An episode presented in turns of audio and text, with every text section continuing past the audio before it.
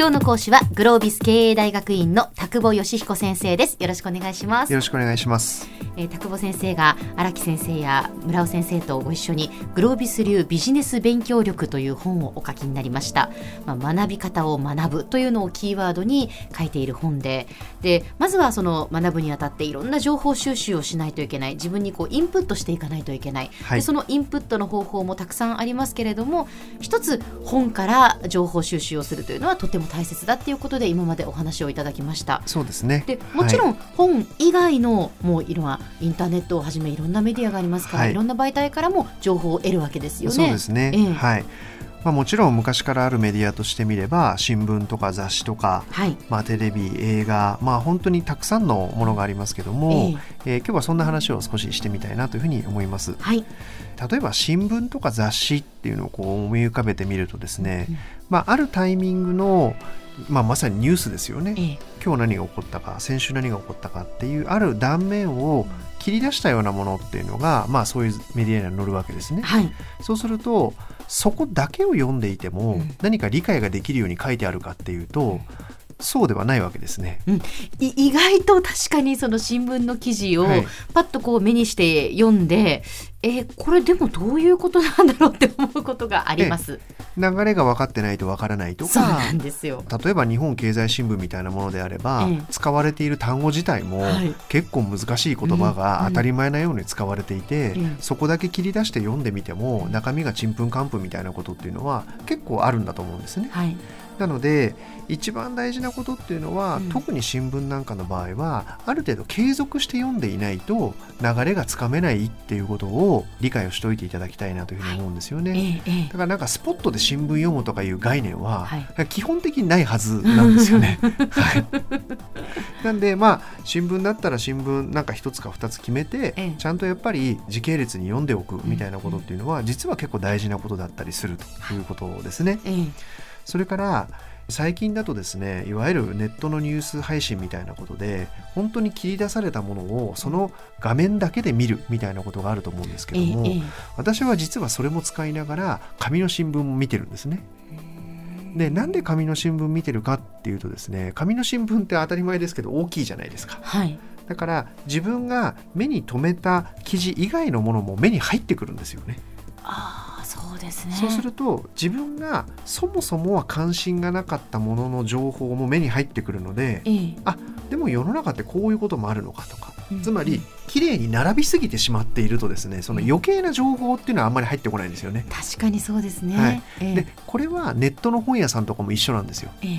ええリアルな本屋さんに行けば、はい、やっぱりザーって並んでますからあれこんなのあんだとか、うんうん。で思わずこんなのあんだの方買っちゃったりするじゃないですか。ありますあります。目的のものではないものに目が行くっていうことがありますよでね。なんかそういう広がりとか楽しみみたいなものっていうのも、うん。やっぱりエンジョイするマインドっていうのを持ってないと、うんタイトルをちゃんとこう入れてこの本買うっていうのはまあそれはそれでいいんですけども、はい。なんか広がりっていう意味では紙の新聞がもたらしてくれるものっていうのも結構大きかったりするななんていうふうには思います。確かにそうですね、はい。あの言葉なんかを調べる時もそうなんですよね。インターネットでパッとこう意味を調べてしまうと、はい。その言葉だけの意味しかわからないんですけど、本当やっぱ辞書を引くと、はその周りの言葉っていうのも、はい。あこういう言葉があるんだとか、ええ。あこの言葉はこれとあの類似語なんだとか、いろいろ分かってきますよね。はい、なのであのメディアにはメディアの特性がありますから、うん。そういう特性を生かして、えーちゃんと拾っていく読んでいくってことが重要かなというふうに思います。はい。新聞なんかはもう本当に大きなタイトルの見出しだけを追っかけるだけでも、うん。だいぶいろんな情報入ってきますから、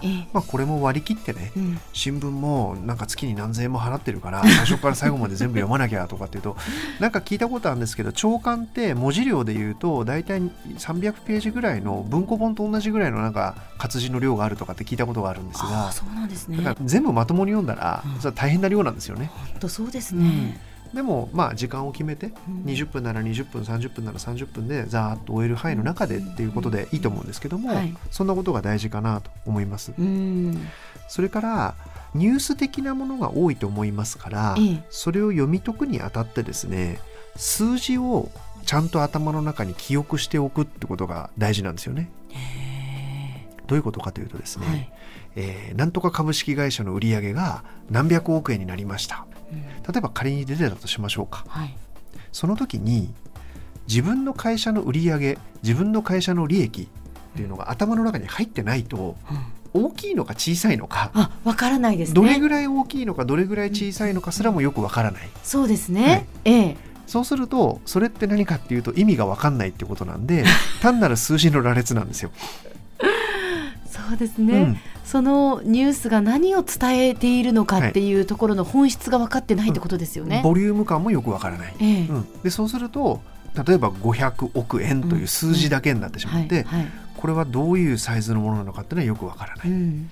だから例えば FM 局というのはうん。日本全国に何局ぐらいありますかとかですね。はいはいはいはい。じゃあ例えば FM 福岡は は今売り上げはいくらでしたっけえー、あだ言えると思います。はい。みたいなことがやっぱり頭に入ってるからこそ、はいはい。じゃあこういう新しいニュース配信のこうメディアができた時の売り上げなんかと、じゃあうちの会社との比較はみたいな話になってくるわけですよね。なので例えば自分の会社自分の業界、そういうことに関連するような数字っていうのは、最低やっぱり5個から10個ぐらいは頭に入れておかないと、うん。結局は何にも考えることができないっていうことにならざるを得ないですよね。そうですね。例えばそうですね経済成長率が1%がとか2%の目標でとか言いますけどね、言います言います。じゃあ元になってる日本の GDP って一体いくらなの？うんうんって聞くと、はい。みたいな話ももしかしたらあるかもしれないですよね。そうですね。はい、ちょっと調べる時間をください。でもこれってすごく例えば重要で、はい。まあざっくり日本の GDP で500兆ぐらいですけども、はは。まあ、500兆円のものが1%成長しますって話とえ50兆円の GDP の国がうん。例えば5%伸びますっていうのはえうん。意味が全然違うじゃないですか。ね。やっぱりある程度そういうものが分かってないとんみたいなことが大事かなと。うんうんえーまあ雑誌でも新聞でもいいと思うんですけども、はい。ニュース性の高いようなものを読む場合には、え自分の頭の中にフックになるような数字を覚えておきながら見に行くそこから情報を取ってくるみたいなことを頭とどめておいていただけるといいかなと、えーそんなふうに思います。はい。今日の講師はグロービス経営大学院の田久保義彦先生でした。どうもありがとうございましたあ。りがとうございました。